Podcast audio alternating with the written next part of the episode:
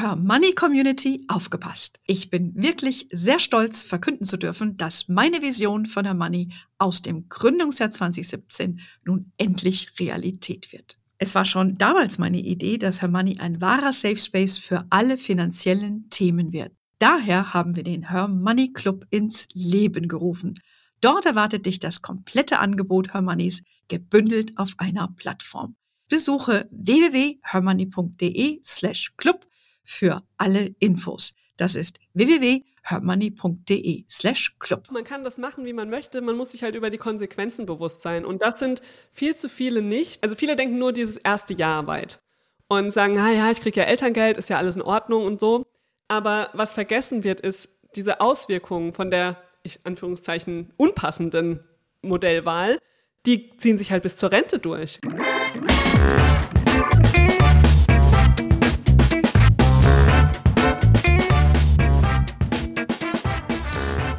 Begrüße euch super herzlich zum Her Money Talk, dem Geld- und Karriere-Podcast für Frauen.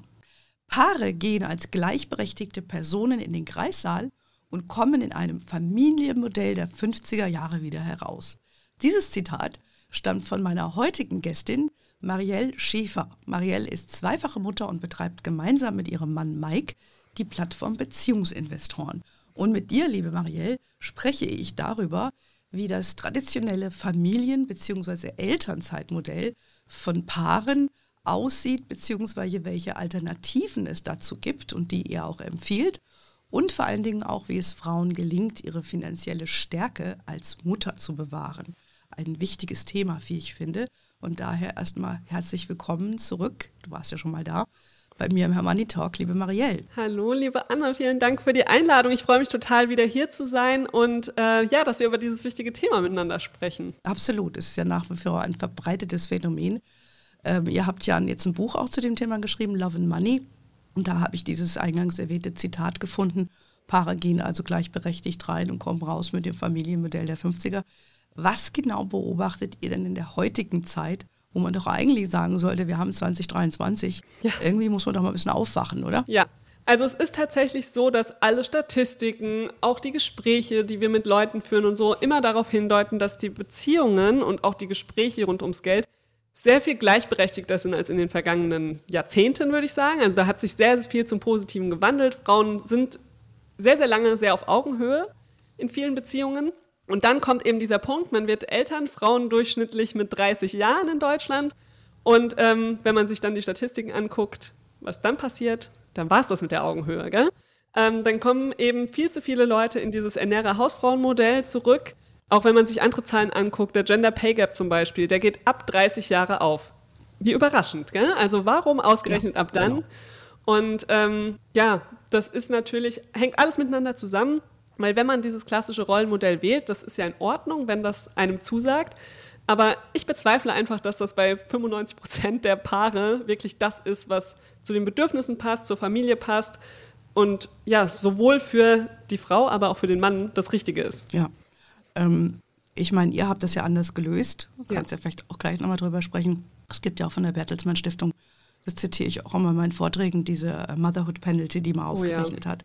Ne, was es kostet, dich eigentlich Mutter zu sein. Ähm, das könnte man natürlich jetzt kapitalistisch betrachten und einfach nur Zahlen anschauen. Aber ähm, hat natürlich auch, äh, hat ja auch viele Aspekte, wenn man jetzt einfach äh, nicht mehr weiterarbeitet. Es ist ja oft der Fall, dass die Frauen, wie du sagst, einfach zu Hause bleiben oder gar nichts machen. Ähm, das äh, ist eigentlich nicht mehr zeitgemäß. Ne? Ja, Weil es ja auch kritische Stimmen gibt, ne, die sagen, du kannst ja machen, wie du willst. Also ich bin ja auch eher so wie du, sage ich, im Prinzip kannst du machen, wie du möchtest. Nur äh, da muss es irgendwie bezahlen können. Also ich finde auch, man kann das machen, wie man möchte. Man muss sich halt über die Konsequenzen bewusst sein. Und hm. das sind viel zu viele nicht. Ja, sie sagen, also viele denken nur dieses erste Jahr weit und sagen, na ja, ich kriege ja Elterngeld, ist ja alles in Ordnung und so. Aber was vergessen wird, ist diese Auswirkungen von der, ich Anführungszeichen, unpassenden Modellwahl, die ziehen sich halt bis zur Rente durch. Gell? Also hm. wir müssen uns nur mal angucken, wie Frauen dann auch zum Familieneinkommen beisteuern, wenn sie schon ein bisschen ältere Kinder haben. Mhm. Und da kommt man einfach in eine totale Abhängigkeit rein, wenn man da, ja, Frau arbeitet dann vielleicht auf 450 Euro Basis oder bis zu 20 Stunden oder so. Und ähm, da steuert man einfach so wenig dann zum Familieneinkommen bei, dass da eine richtige Abhängigkeit ist in Bezug auf, kann ich gehen? Kann ich mhm. gehen, wenn die Beziehung nicht mehr das Richtige ist? Ja. Und ja. Ähm, gleichzeitig natürlich auch für die Väter, gell? die haben die ganze finanzielle Belastung. Mhm. Das ist auch nicht cool. Also ja. ein Mann, der nicht sagen kann, ich möchte jetzt irgendwie mal einen Jobwechsel machen, ich möchte mal was Neues probieren, ich, oder ja, ich möchte vielleicht auch einfach eine Frau, die mit mir auf Augenhöhe über das Geld reden kann und mhm. nicht fragen muss, kann mhm. ich mir jetzt diese Sache kaufen oder nicht. Also ja. da hängt so viel mit zusammen und dann über Altersarmut will ich noch gar nicht reden. Oder ja, aber das ist eine Konsequenz. Genau, das hängt alles mit diesem Zeitpunkt rund um die 30 zusammen, wenn Kinder ins Spiel kommen. Weil bis dahin mhm. ist alles fein eigentlich. Oder weitgehend mhm. fein. Ja, ja, ich denke, da kommen ein bisschen so alte Muster hoch. Ich glaube, wir haben dann ja. immer alle zu viel Hollywood-Filme geguckt und äh, dann kommen die rosaroten Wolken. Ich finde, da kommen auch immer ein bisschen Druck dann von außen, ne? ob das eine Mutter, Schwiegermutter, Freundin, die andere Wege gegangen sind und gerade auch in Deutschland eben nicht verstehen, warum man, wie ich, habe ja auch mal Vollzeit gearbeitet und meine Kinder, wie gesagt, sind erwachsen, sind weder Alkoholiker noch drogenabhängig geworden. Also die arbeiten sogar mit mir, also und fahren mit ihrer alten Mutter freiwillig in Urlaub. Ja. Also ich weiß nicht, irgendwie geht das ja. Ne? Ja, und es ist auch ähm, immer dieses Anspruchsdenken, dass man als Mutter die einzige Person sein muss, die bei den Kindern sein kann. Also mhm. die Väter haben genauso ein Recht darauf, Zeit mit den Kindern zu verbringen. Und ähm, wie du gerade sagst, gell, die Kinder gedeihen auch gut, wenn die Mama arbeitet. Im Gegenteil, es ja. kann sogar sehr gut sein. Also wir nehmen unsere Kids auch überall hin mit, was wir irgendwie machen mit den BeziehungsinvestorInnen und die mögen das total. Und ich habe auch vorher in meinem Angestelltenverhältnis den Kleinen immer mal mitgenommen und der fand es cool, weil ja. ganz ehrlich, der Job ist ein Teil von mir und genau. ähm, da ist es auch so wie das Kind ein Teil meines Lebens. Ja, ich habe meine Kinder früher auch immer mit ins Büro genommen. Und das, da haben die natürlich dann gesehen, wie man da so arbeitet und fand natürlich cool, wenn sie ein paar Dinge machen dürften, die sie sonst nicht machen durften. Ja. Aber ich finde auch, dass ich fand das auch, habe das auch mal eher fließend betrachtet. Aber das ist, wir, wir reden gleich mal ein bisschen drüber, auch was, wie ihr dann euer Modell gestaltet habt, weil ihr habt ja, wie gesagt, zwei Kinder und arbeitet ja, glaube ich, beide in Teilzeit. Das können wir gleich nochmal äh, besprechen. Aber meistens wird ja gesagt, es gibt finanzielle Gründe, warum nach wie vor dieses klassische er arbeitet, sie bleibt zu Hause gewählt wird. Und weil er ja mehr verdient als sie und so nach der Art, das wird sich dann nicht lohnen, dann kommt dann irgendwie noch eine Steuerklasse dazu. Äh, ja. Und den Stress hat man ohnehin. Ne? Was sind jetzt so die klassischen Argumente, warum sich selbst sonst so selbstbestimmte Frauen immer wieder für dieses Modell entscheiden? Also was uns ganz häufig begegnet ist ähm, Stillen. Ich möchte stillen, dann kann ich nicht arbeiten, wo ich direkt sagen muss, hm. Ist nicht so. Man kann auch ähm, stillen und arbeiten, habe ich auch gemacht. Das funktioniert, es braucht halt ein bisschen Vorbereitung. Ähm, und der andere Aspekt ist tatsächlich das, was du immer sagst ähm, oder was du gerade gesagt hast. Es lohnt sich ja nicht, wenn mein Mann zu Hause bleibt, weil der verdient ja mehr. Ähm, da entgegne ich immer, der würde, würde ja auch mehr Elterngeld bekommen. Gell? Also Elterngeld wird ja prozentual am Gehalt festgemacht, am vorherigen. Mhm. Und da würde er auch mehr kriegen, wenn er zu Hause bliebe. Und ähm, wir haben das auch tatsächlich ausgerechnet über all die Jahre, was es bedeutet. Es gibt sehr viele Konstellationen, wo es tatsächlich so ist, im ersten Lebensjahr lohnt es sich nicht.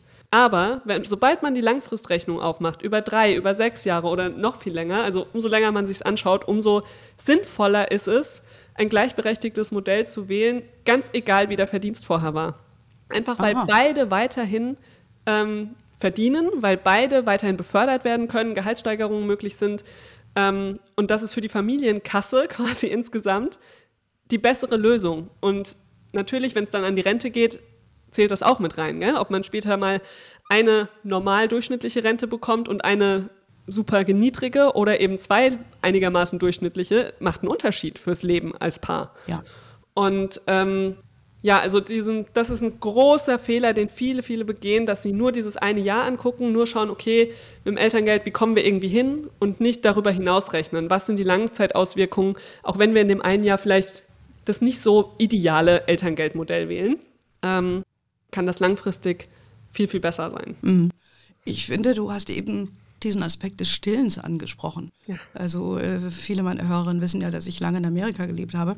Was ich dann aber von den Amerikanerinnen äh, erst später gelernt habe, ist, dass äh, die haben müssen ja, die haben im Gegensatz zu uns gar nicht solche schönen Regelungen wie ja. Elterngeld. Das ist ja die einzige Industrienation, wo das es eigentlich nicht gibt. Das ist eigentlich auch lächerlich. Aber die gehen nach sehr kurzer Zeit wieder ins, ins Berufsleben. Und da habe ich dann erst gelernt, dass die Amerikanerinnen dann eben, sagen wir mal, so weit abstillen, dass sie oft noch äh, abends ihr Kind stillen oder morgens, bevor sie in die Arbeit gehen. Und dass sie das so regeln. Das heißt, sie machen beides. Das hab ich, kannte ich aus Deutschland gar nicht. Ich weiß nicht, wie, wie ihr das Stimmt, in Deutschland ist es immer so ein Entweder-Oder, mhm. Und genau. so ein Kampf gegeneinander, so ein entweder du stillst oder du gibst die Flasche und jeder hat so seine ähm, Meinung dazu. Aber also wir haben das auch so gemacht. Wir haben die, ich habe zehn Monate gestillt, beide Kinder, und ähm, ich habe dann halt irgendwann angefangen abzupumpen. Mhm. Ja? Und ähm, ja, als ich dann wieder ins Büro gegangen bin, habe ich morgens gestillt, bevor ich auf die Arbeit bin und nachmittags, spät mhm. nachmittags, wenn ich wieder zurückkam und zwischendrin hat Mike ihm die Flasche gegeben und es hat ja. wunderbar funktioniert. Es muss, hat natürlich ja. ein bisschen Übung gebraucht, gell? also ja, auf allen Seiten, aber ähm, es war dann auch für Mike einfach toll, die Verbindung zu haben und auch die Möglichkeit zu haben, das äh, mhm. äh, Kind satt zu kriegen. ähm, ja, also das war kein Thema letztendlich und wäre für mich niemals ein Hinderungsgrund gewesen, nicht mehr zurück in den Job zu gehen. Muss, mhm. muss ich ganz ehrlich sagen. Ja. Und es war für mich einfach eine wahnsinnige Bereicherung, zwei Tage die Woche, was nicht viel ist, wieder über andere Dinge als Stillen, Windeln und Co. zu sprechen. Also ich glaube, äh, äh, man muss einfach da mal ein bisschen äh, anders drüber nachdenken und dann so Praxistipps, auf die man, wie die wir jetzt gerade besprochen haben, da kommt manche Frau vielleicht nicht so drauf. Also ich habe das auch erst relativ spät für mich irgendwie entdeckt. Äh, man muss aber auch, finde ich, dem Mann die Chance geben, in dieser Zeit ein bisschen engagierter zu sein, weil die fühlen sich ja auch sehr hilflos, muss man sagen. Ne? Weil wenn du selber stellst und, und ziehst quasi das Kind 24-7 an dich im wahrsten Sinne des Wortes, ist es, glaube ich, auch für viele Männer befremdlich, dass sie da gar nicht reingrätschen können. Und glaube, das ist eine ganz gute Möglichkeit, so wie ihr das ja gemacht habt, auch den Mann ein bisschen zu integrieren. Ja, und man muss ja auch sagen, wir als Frauen haben neun Monate Vorteil in der Bindungsarbeit mit dem Kind. Gell? Das Kind war mhm. in unserem Bauch. Das können die Männer uns nicht abnehmen. Und ähm, die, also kommt das Kind, dann muss der Mann erstmal eine Beziehung aufbauen. Als Frau ist es meistens viel einfacher. Du hast das Kind im ja. Arm und hast eine Beziehung. Und ähm, da ist es umso wichtiger, wenn die Väter auch zu Hause sind und dann ja. eben nicht am nächsten Tag wieder acht Stunden am Tag im Büro ja. sind. Weil Beziehungsarbeit wissen wir alle, egal ob zu einem Kind oder zu einer anderen erwachsenen Person, das ist Arbeit, das braucht Zeit. Ja, absolut. Und deshalb vielleicht unser Praxistipp ja, von zwei Frauen. Äh, für, die, für die wenigen Hörer da draußen, die Männer, hier, äh, redet mal mit euren Frauen. Und für die Frauen, habt da auch mal ein bisschen Offenheit, äh, anders drüber nachzudenken. Ja. Und onboardet eure Männer, das sage ich mit solchen Taktiken vielleicht, weil es gibt ja doch, wie du auch gesagt hast, durchaus viele Männer, die bereit sind, sich auch mehr zu engagieren. Äh, da gibt es gerade in der Generation, äh, ja, die, die 30-Jährigen, auch viele, die gerne was dazu beitragen möchten. Ähm, die Frage, die ich aber auch jetzt habe, ist, wenn Männer sagen, sie möchten mehr als nur diese zwei Monate Elternzeit nehmen, was ist denn da eure Erfahrung? Wie ist denn die Reaktion die sie in ihren eigenen Firmen erhalten auf diese Anfrage? Ähm, meistens Unglaube, Überraschung. ähm, also es ist leider immer noch nicht so richtig in unserer Gesellschaft angekommen, dass es Elternzeit heißt und nicht äh, zwei Vätermonate. Ähm, hm. Das ist ja auch so eine Geschichte, gell? Ähm, Eltern, also Elternzeit gibt es ja grundsätzlich drei Jahre für beide Eltern. Das ist der Anspruch, den beide haben. Und ähm, die kann man neben, parallel nehmen, die kann man hintereinander nehmen, wie man das möchte. Aber da hat der Vater genauso einen Anspruch. Und dann gibt es ja die schönen Partnermonate beim Elterngeld, wo dann man eben aus den zwölf Monaten Elterngeld 14 Monate Elterngeld macht. Und diese Partnermonate heißen eben im Volksmund Vätermonate, weil die mhm. die Väter nehmen. Und das hat es tatsächlich auch in Duden geschafft. Gell? Also Vätermonate Echt? steht im Duden, aber sowas wie Care-Arbeit steht nicht im Duden. Und mhm das zeigt so krass, wie das in unserer Gesellschaft einfach falsch gelaufen ist tatsächlich, weil ähm, es geht natürlich auch andersrum. Man könnte auch, die Frau nimmt zwölf Monate, ähm, der Vater nimmt zwölf Monate und die Frau nimmt zwei Monate. Dann heißt es aber nicht Müttermonate, sondern dann ist das einfach so. Ist ja ne? Elternzeit oder so, ja. Genau. Und ähm, ja, ich glaube, es fehlen einfach nach wie vor die Vorbilder, Leute, die es anders machen. Und wir machen ja unsere Kurse auch zur Elternzeitplanung. Und wenn da dann die Leute, die Väter, die Gespräche suchen mit ihren Arbeitgebern, es ist eigentlich bei den meisten schon Offenheit da dafür. Ähm, aber wenn man dann sagt, ich bleibe aber ein halbes Jahr zu Hause, dann kommt schon so, oh, okay, äh, wie macht ihr das denn? Also es kommen oftmals mhm. neugierige Nachfragen und so dieses, wie finanziert ihr das? Und dann sagt der Mann, ja, meine Frau geht halt auch arbeiten. oftmals große Überraschung, aber ich glaube, es tut sich was. Ja? Es tut sich schon was, aber es geht sehr, sehr langsam. Ja, sehr langsam, ja. ja. Also es, es bedarf ein bisschen von beiden Seiten, Männer, die den Mut haben, da auch zu, zu stehen. Ja. und auch Frauen, die ihre Männer dann auch unterstützen, ja, und ähm, eben einfach sagen, okay, ich möchte trotzdem hm, wieder rechtzeitig in meinen Beruf. Du hast das ja eben schon anklingen lassen, du warst froh, dass du damals zwei Tage wieder abgelenkt warst mit anderen Themen. Ich kann das gut nachvollziehen. Für mich war das auch nichts. Also ich bin gerne wieder arbeiten gegangen. Und äh, ich denke, dafür muss man sich auch nicht schämen, ja, Nein, dass man wieder wichtig- arbeiten gehen möchte. Es ist auch ganz wichtig zu trennen, das hat nichts mit der Liebe zum Kind zu tun. Überhaupt nicht. Und also ich liebe unsere Kinder sehr, aber ich werde immer gefragt, gell? Ich wurde damals gefragt, vermisst du die beiden nicht? Oder damals noch den einen, vermisst du das Kind nicht? Und machst du dir Sorgen, wie das klappt und so weiter mit denen zu Hause? Wo ich mir immer denke, hat schon mal jemand einen Vater gefragt, ob er das Kind vermisst, wenn er auf der Arbeit ist? Oder ob er sich Sorgen macht, ob ich das alleine zu Hause schaffe? Nee. Und das muss sich wirklich in unseren aller Köpfe ändern, dass wir die Leute das nicht mehr fragen und auch Frauen nicht so ein schlechtes Gefühl machen, wenn sie eben auch ihre Karriere weiter vorantreiben möchten, ähm, weil das ist nichts Egoistisches, sondern das ist für die Familie, das ist für die Kinder und ja, eine glückliche Mutter ist, ist viel wichtiger fürs Kind. Ja, es spricht ja auch nichts dagegen, ein bisschen gesunden Egoismus zu haben. Ja. Eben. Weil wenn es dich antreibt, so jemand wie mich, also ich könnte ja theoretisch auch nicht mehr arbeiten, ja. Ich könnte auch sagen, ich bleibe ganz zu Hause, spiele Golf, was auch immer. Aber das ist überhaupt nicht meine, mein Ding. Ja, das langweilt mich. Ja, kann ich Weil die vollkommen intellektuell, Ja, das geht mir um die intellektuelle Herausforderung. Und Ja. das geht eben mit einem kleinen Kind, ist das nur bedingt für mich ähm, eine intellektuelle Herausforderung. Aber ähm, ich habe gesagt, ich muss mich dafür nicht schämen und ähm, ja, und deshalb plädiere ich eben auch, aber das ist, was ich eben eingangs sagte, du hast halt sehr viel sozialer Druck, der Ja. auch ausgeübt wird und wir Frauen setzen uns auch sehr unter Druck.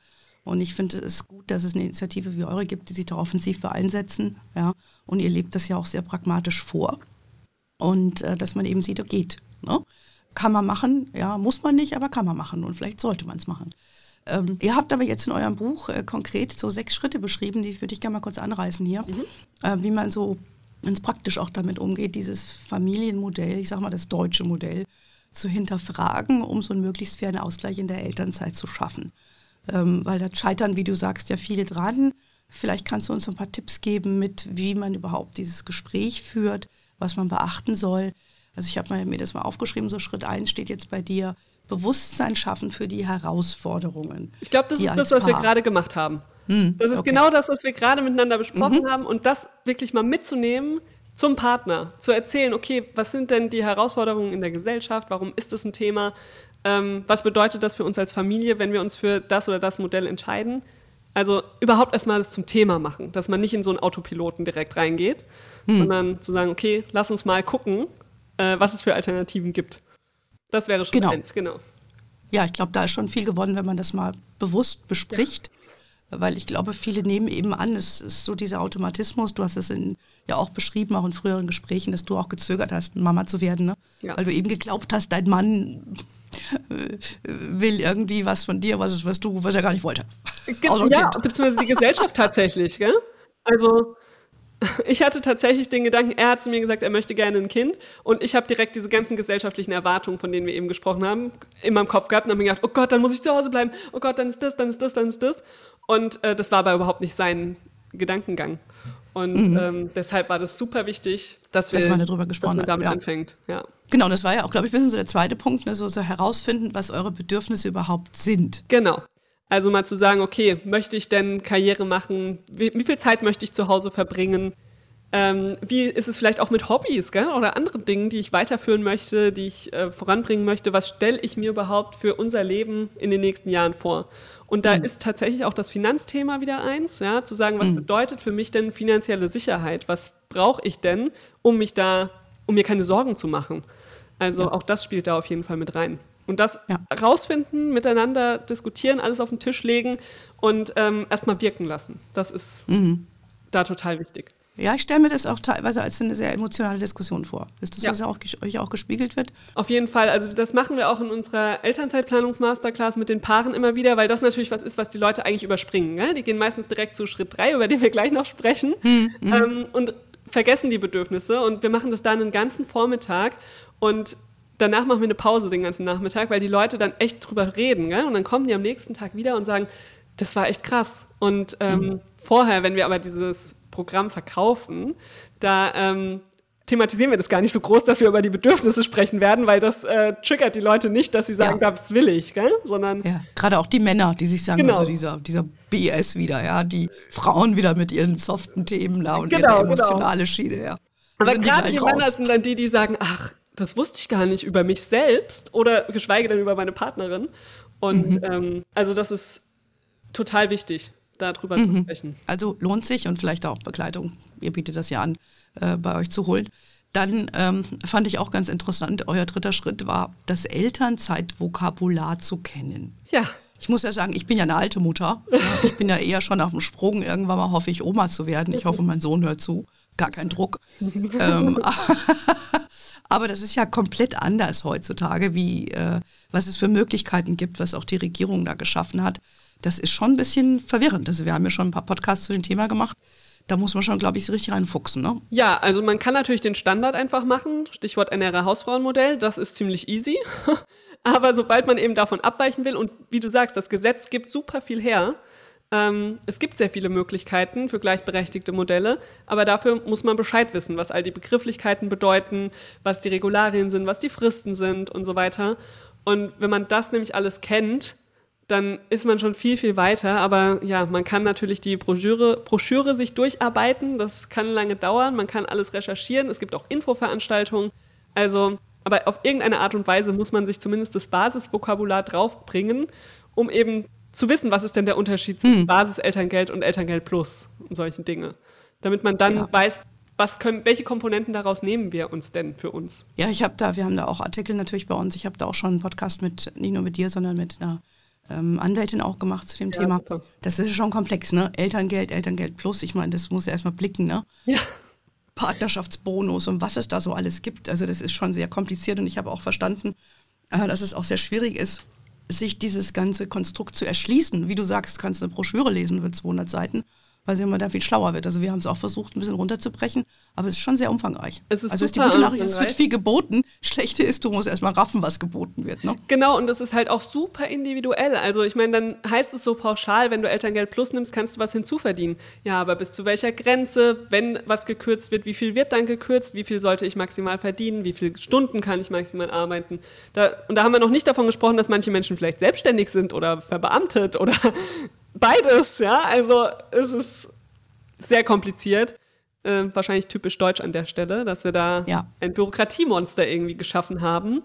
Könnte man auch an so vielen Stellen vereinfachen, aber ja, Gut, das werden wir heute jetzt. nicht tun.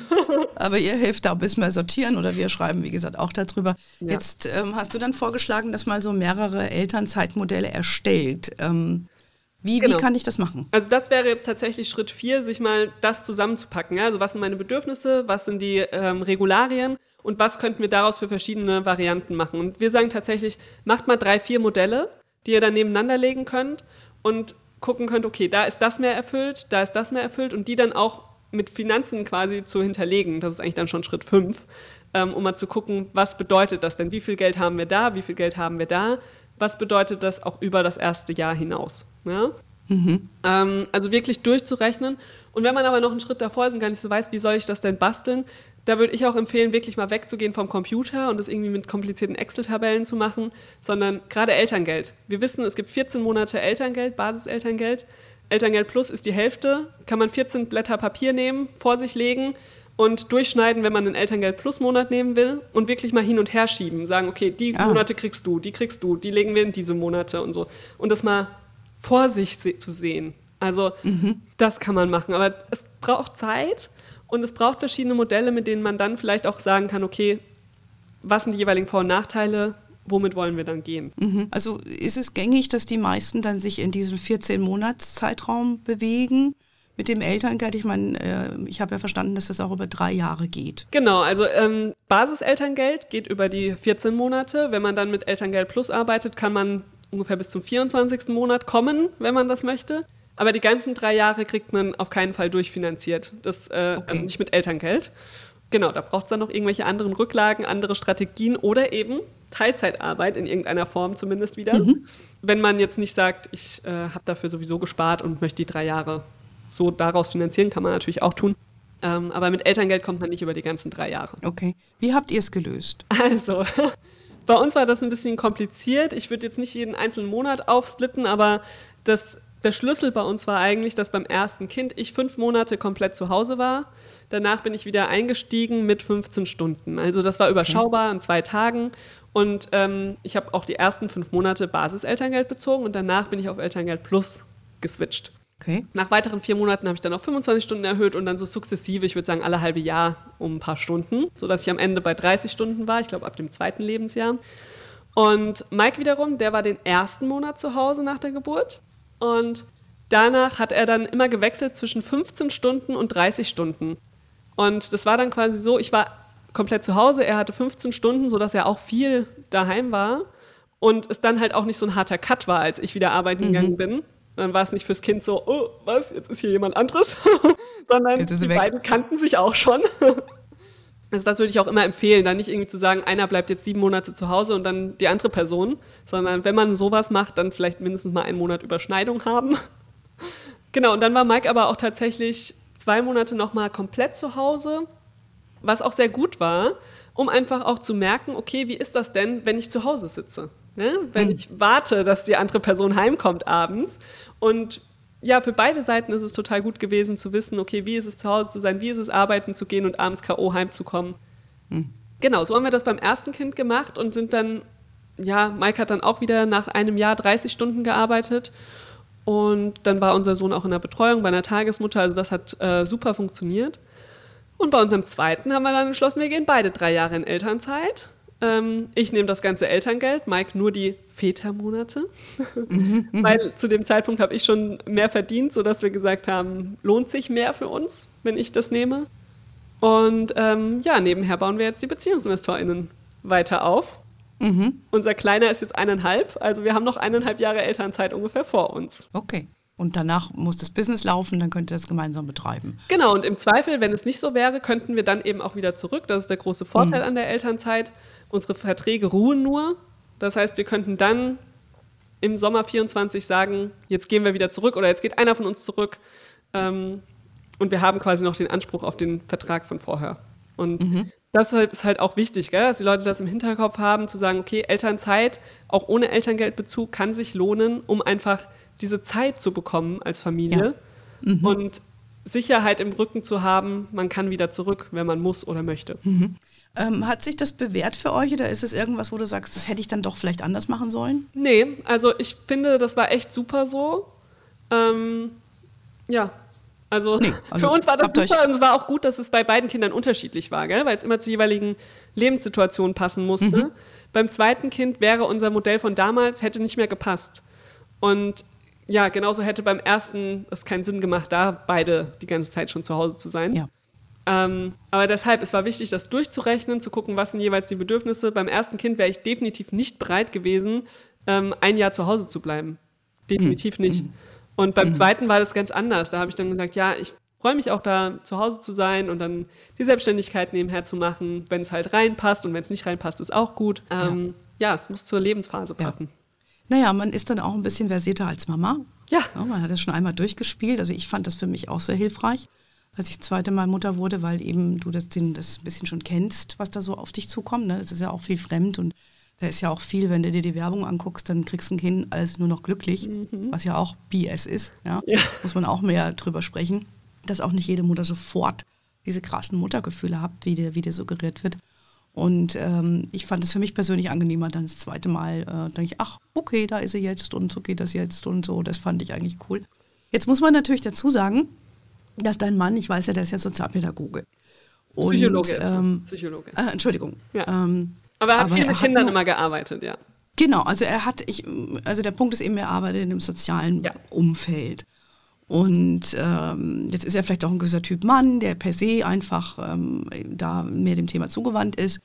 Jetzt stelle ich mir aber mal vor, so die Männer, die ich so kenne, ja, die, mit denen ich ähm, entweder verheiratet war, verpartnert war oder wie auch immer, ja, die ganz andere Berufe hatten, oftmals auch natürlich in der Finanzbranche. Ähm, ja, also die kann ich mir da gar nicht so vorstellen. Ähm, also viele dieser Männer, äh, denke ich, ist schwierig, da bei dem Arbeitgeber auf so ein Verständnis zu stoßen. Ja, also ich glaube, das ist, hat zwei Aspekte. Zum einen ändert sich, glaube ich, sehr, was die Männer ähm, auch wollen, weil sie selbst, weil viele selbst sehen, okay, was habe ich für eine Verbindung zu meinem Vater und hätte ich mir nicht auch gewünscht, er wäre mehr da gewesen. Mhm. Ich glaube, das ist ein riesiges Thema. Und bei den Arbeitgebern, also da muss ich immer sagen, ähm, je nach Branche, ich habe auch in der Finanzbranche äh, gearbeitet und ähm, bei den Frauen geht es ja auch. Ne? Also ich denke mir, wenn die Frauen zu Hause bleiben können, ähm, dann können das die Männer in derselben Branche auch. Es hat vielleicht einfach noch keiner gemacht, aber es muss genauso gehen. Also wenn eine Frau für mhm. zwölf Monate ersetzbar ist, ist es ein Mann auch. Natürlich braucht es mhm. ein bisschen Vorbereitung und natürlich ist es ja für Männer auch, man kann es nicht einfach erwarten. Gell? Also bei Mike war das tatsächlich so, er hat, für ihn war das klar, er will zu Hause bleiben. Und das mag für andere nicht so klar sein, weil sie das halt von ihren eigenen Vätern nicht gesehen haben, weil das in unserer Gesellschaft mhm. nicht normal ist, in dem Sinne. Und ähm, das ist auch okay, dass das Zeit braucht, aber da muss man als Frau auch tatsächlich ins Gespräch mit den Männern gehen, am besten bevor man schwanger ist. Und halt sagen, hier, das, es ist für mich keine Option, das so mhm. zu machen. Ähm, eine Entscheidung fürs Kind ist in der Regel eine gemeinsame.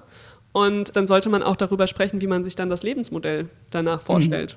Mhm. Ja. Mhm. Genau, das sind wir eigentlich wieder beim Anfang. Es bedarf vieler Gespräche, sich ja. klar zu machen, was haben beide für Bedürfnisse. Nicht so einfach in so ein altes Muster zu sacken, das mal zu hinterfragen. Und ähm, es bedarf vielleicht auch für, für Männer, wenn ich in meine äh, Mann, meinen Ex-Mann zurückblicke, also der auch immer sehr ähm, dafür gewesen wäre, hätte es dieses Modell schon gegeben, mhm. wäre der sicherlich jemand gewesen, der es gerne gemacht hätte weil er einfach der bessere Kleinkindpapa war. Ja. Das ist eben so, wie gesagt, ne, mir, ihm hat es viel mehr Spaß gemacht als mir. Und, ähm, aber das war damals nicht so machbar. Ja, und dann, äh, bei ihm war es aber auch so, dass er selber sich so einen gesellschaftlichen Druck auferlegt hat. Mhm. Das ist auch, was ich meine. Ne? Du kriegst auch diesen Druck vom Arbeit, nicht so sehr vom Arbeitgeber, der darf es ja offiziell nicht, aber so subtil ja. kommt dann von Vorgesetzten her. Also machst du keine Karriere, wenn du weitermachst. Ne? Wenn ja, so oder und so solche Sachen kommen. Dann, du musst ne? doch deine Frau oder die Familie musst du doch ernähren. Das ist doch äh, mhm. deine Aufgabe, gell? Mhm. die da ähm, durchzubringen. Gell? Oder ähm, was, jetzt schickst du deine Frau arbeiten, die muss die Kohle reinholen? Hä? Ähm, also es wird einem mhm. so die Männlichkeit abgesprochen oftmals. Ja. Und das ist total schade und muss sich wirklich ändern, weil die Väter verpassen auch so viel. Also und das bereut eine ganze Generation. Wir sprechen so oft mit Menschen, die irgendwie uns fragen, ja, was macht ihr denn? Dann erzählen wir, was wir so machen und dann sagen die immer, ach, das äh, hätte ich auch gerne gemacht oder ich mhm. bereue es total, dass ich nicht so eine Bindung zu meinen Kindern habe. Das mhm. hören wir so viel von äh, Vätern in der Generation unserer eigenen Eltern. Ja. Ähm, und ich hoffe einfach, dass das sich ändert und ich wünsche mir das auch für, ich meine, ich habe zwei Söhne, gell? ich wünsche mir auch, dass die mhm. nicht mal so eine so ein Gefühl haben, sondern dass die ja. sagen können, ich möchte Zeit mit meinen Kindern verbringen und ich möchte auch arbeiten und dass es da kein Thema mehr ist. Hoffentlich. Ja, also ich finde, ähm, es muss zu der, das Modell muss zur Familie und zu den Vorstellungen passen genau. und nicht nur sich orientieren an gesellschaftlichen Konventionen. Und ähm, ich finde das sehr gut, dass man jetzt diese Möglichkeiten hat. Und wenn man die jetzt schon hat, äh, da dauert es natürlich ein bisschen, bis sich das durchsetzt. Und deshalb gibt es ja auch euch, die das auch sehr äh, modern vorleben und ähm, auch eine Partnerschaft auf Augenhöhe führen. Und äh, aus meiner Wahrnehmung, ich kenne euch ja beide, also jetzt so äh, vom Außen heraus, aber äh, wir hatten eingangs auch ein bisschen über dieses Machtgefälle gesprochen und das entsteht, wenn eben einer dann kein Geld mehr hat äh, oder den Mann nicht mehr verlassen kann. In dem Fall ist es ja oft die Frau. Und das ist, glaube ich, das sehr, sehr Schwierige eben auch für viele äh, Männer aus meiner Wahrnehmung, diese, diese Macht, die für sie einhergeht mit, ich verdiene die Kohle und dann sage ich ihr, wo es lang geht, bei aller Intention zu sagen, ich ähm, möchte gern mich einbringen und so weiter, aber die Realität ist für viele Männer schwierig, das im Kopf mit sich zu vereinbaren und ihre Rolle zu finden. Ja. ja wie, wie definiere ich jetzt mein Mann sein und mein Vater sein und mein Mann, äh, Ehemann sein oder weil die da, da, da, da strugglen die damit, glaube ich, ihre Rolle zu finden, die über diese traditionelle Wahrnehmung hinausgeht. Ich glaube, dass da viel Verhinderung im Kopf stattfindet. Das glaube ich auch und es ist ja auch kein Wunder, gell? Ich meine, diese Rollenbilder haben sich über Jahrzehnte gebildet. Ähm, die werden nicht mit einem Schnips äh, weg sein oder mit mhm. einem Buch, das man les, liest oder einem Podcast, den man hört. Das ist nicht von jetzt auf gleich weg. Ähm, es ist ein Prozess und wahrscheinlich dauert es doppelt so lang, solche Dinge wieder rückgängig zu machen, die sich da über die ganzen Jahre eben gefestigt haben. Ähm, das dauert, aber ich hoffe, dass es einfach Schritt für Schritt in die richtige Richtung geht. Ganz genau. Und wir haben ja heute sechs Schritte. Den sechsten haben wir ausgelassen, weil das war nämlich darum, ging es darum, noch weitere Aufgaben zu ermitteln und zu verteilen. Ja? Genau. Also einfach nochmal miteinander reden. Aber ich glaube, ähm, ihr habt ein schönes Modell für euch gefunden. Ihr hilft anderen Paare auch mal drüber nachzudenken, welche Modelle gehen, animiert die dazu zu reden. Das ist schon ganz wichtig. Äh, um organisiert zu sprechen und mal alter, alternative Elternzeitmodelle durchzurechnen weil es eben, das fand ich auch wichtig, was du gesagt hast, dass es nicht nur ums erste Jahr geht, sondern was kommt danach. Und äh, viele dann auch unbewusst in so eine finanzielle Abhängigkeit rutschen. Bei den Frauen ist das ja häufig der Fall. Und wenn sie dann schon im Teilzeitjob sind oder beim jetzt 500 Euro Jobs, dann kommen die eben auch schlecht wieder da raus. Ja. Dass man da einfach vorher drüber nachdenkt und auch vorher verhandelt, ja, wenn man dieses Modell eben wählt, weil es einem mehr Spaß macht, äh, die Mama zu sein und die Vollzeitmama zu sein, dann aber vorher verhandelt, was das für dich finanziell bedeutet. Vielleicht abschließend, wenn Frauen sowas wählen, was fehlt ihr denn da, was ähm, als finanziellen Ausgleich vom Mann kommen sollte? Ähm, es gibt zwei Dinge. Einmal kann man sich überlegen, machen wir tatsächlich so einen finanziellen Ausgleich, also spart zum Beispiel der Mann einen festen Betrag in einen ETF für oder in einen mm, Fonds mm. oder wie auch immer für die Frau, damit sie quasi die Rentenlücke einfach ausgleicht. Das wäre das eine. Ähm, aber das viel Wichtigere finde ich eigentlich, die Familienfinanzen insgesamt passend aufzustellen. Zu sagen, okay, wir haben vielleicht jetzt nicht mehr zwei getrennte Konten, sondern wir machen, alle Einnahmen kommen auf ein Konto. Trotzdem kann man noch ein Drei-Konten-Modell machen, sodass jeder sein eigenes Geld auch hat. Ja? Aber die Einnahmen gehen alle auf ein Konto und auf das können beide gleichberechtigt zugreifen. Das okay. hat den großen Vorteil, dass dadurch nicht dieses ist, ich frage nach Geld und es ist auch, geht weg dieses mein Geld, dein Geld, gell? sondern es mhm. ist eher ein, ähm, es ist unser Geld. Und ja, und das, das, was über das Erwerbsarbeitseinkommen des Mannes in dem Fall dann reinkommt, gehört genauso der Frau und ist quasi auch ihre Mitvergütung für ihre Care-Arbeit, die ja leider nicht Aha. vergütet ist. Also ja, einfach korrekt. zu sagen, ist, wir arbeiten beide für unsere gemeinsame Familie. Ähm, der eine kriegt es halt bezahlt, die andere halt nicht. Und deshalb nutzen wir ein gemeinsames Konto und nutzen dieses Geld auch gemeinschaftlich. Und sorgen davon dann auch zusammen vor. Ich meine, man kann, wir machen das auch so und das Geld kommt alles aufs gemeinsame Konto inzwischen. Auch mit den Kindern war das der Punkt, wo wir das umgeändert haben und davon geht jeden Monat was in unsere individuellen ETF-Sparpläne. Ja, mhm. Das ist ein fest okay. ausgemachter Betrag und in welche Produkte wir das dann genau investieren, ist jedem selbst überlassen. Mhm, Aber mhm. es steht einfach fest, jeder kann sich um seine Altersvorsorge kümmern, egal wer was jetzt gerade reinbringt an Finanzen. Ja, ja, finde ich ein, ein Top-Vorschlag äh, und auch wie ihr wieder hört, man muss immer mal wieder drüber sprechen. Lebensumstände ändern sich, Denkweisen, ne? Kinder kommen eins dazu, äh, man baut ein Haus, wie auch immer. Also immer wieder den Dialog suchen und nicht annehmen, es soll so sein. Ja, und äh, dann kann man eben auch Beziehungen auf Augenhöhe führen, wenn es mal gar nicht mehr passen sollte. Äh, dann kann man eben auch sagen, okay, aus Liebe wurde Freundschaft und dann geht das Leben auch weiter. Ja, das ja? macht eine Trennung auch viel einfacher, wenn man seine Sachen sauber geklärt genau. hat. Absolut. So, wir werden uns jetzt auch trennen, liebe Marielle. Ach, wie schade. Find, das ist so toll. Ja, wir könnten da ganz lange drüber reden. Äh, geht mir auch so, ist auch ein wichtiges Thema für mich. Ich rede auch in meinen Vorträgen immer darüber. Aber wir müssen leider jetzt hier äh, weitermachen, weil ähm, Leppe geht weiter, wie du weißt. Ähm, man findet natürlich viele Infos bei euch oder das Buch. Wir werden es auch entsprechend verlinken. Und ansonsten gibt es natürlich bei uns auch immer wieder Infos zu diesem Thema auf hermanni.de und unserem Newsletter. Dann erfahrt ihr auch, wenn Gäste wie Marielle heute wieder äh, da sind. Und ihr wisst ja auch, wir sind auf Facebook, LinkedIn, Instagram. We are wherever you are. In diesem Sinne, have a wonderful day, everybody. Until next time und ciao. Ciao, Marielle. Tschüss.